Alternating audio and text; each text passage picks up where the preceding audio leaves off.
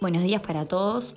Les habla Josefina Aramendía del equipo de DaVinci Trusted Partner para compartirles nuestro resumen sobre el desempeño de los mercados financieros durante la última semana.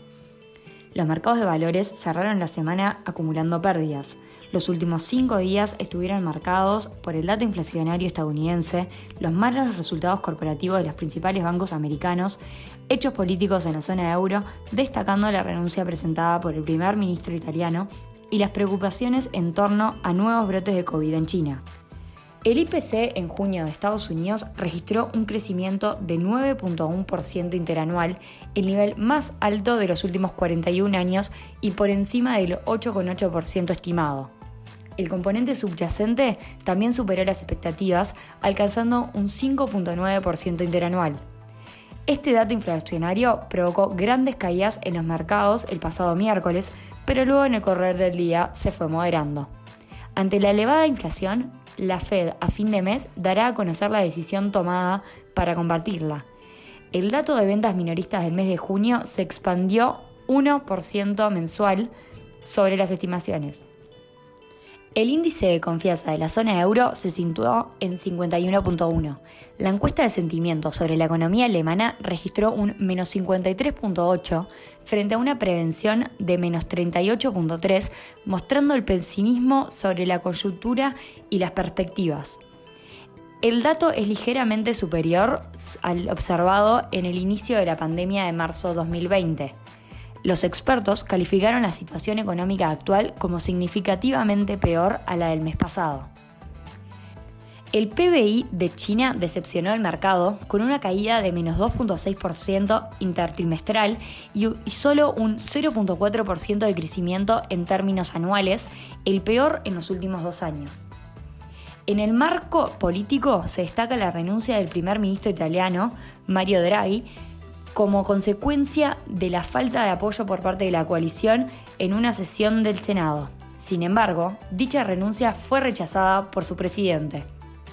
Esto se da en medio de una crisis energética en toda Europa causada por la disminución de las exportaciones de gas de Rusia, lo cual aviva el temor de una recesión en la Unión Europea. Para el corrido de la semana pasada, en Estados Unidos los principales índices retrocedieron el S&P 500 presentó una caída de 0,93% y el Nasdaq 1,17%. En Europa, los índices también presentaron retornos bajistas, con una caída del Eurostock 50 de 0,84% y el DAX alemán 1,16%. En Asia los resultados fueron mixtos, con el Nikkei 225 avanzando 1,02% y con una fuerte caída del Hang Seng de 6,57%. Las tasas de corto plazo tuvieron el mayor movimiento al alza, más de 20 puntos básicos, luego del conocido dato de inflación. Por el contrario, las de largo plazo disminuyeron, con la de 10 años cerrando 17 puntos básicos por debajo del registro del cierre de la semana previa. En consecuencia, se profundizó la inversión de la curva en el tramo 2-10 años a niveles no vistos desde el año 2000. En cuanto a las monedas, el dólar sigue imparable, acumulando una subida superior al 13% en lo que va del año. Las demás monedas, tanto de países emergentes como desarrollados, siguen depreciándose, con el euro alcanzando la paridad con el dólar, señal de la vulnerabilidad económica europea. Los commodities operaron con desempeños negativos, con el índice CRB desplomándose un 4% en la semana. Las mayores caídas las sufrieron el petróleo junto con el resto de las materias primas.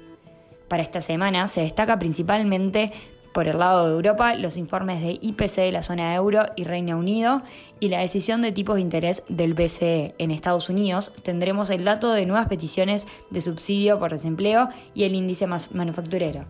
Hasta aquí llegamos con nuestro resumen semanal de noticias. Cualquier consulta o comentario adicional no duden en contactarnos. Muchas gracias.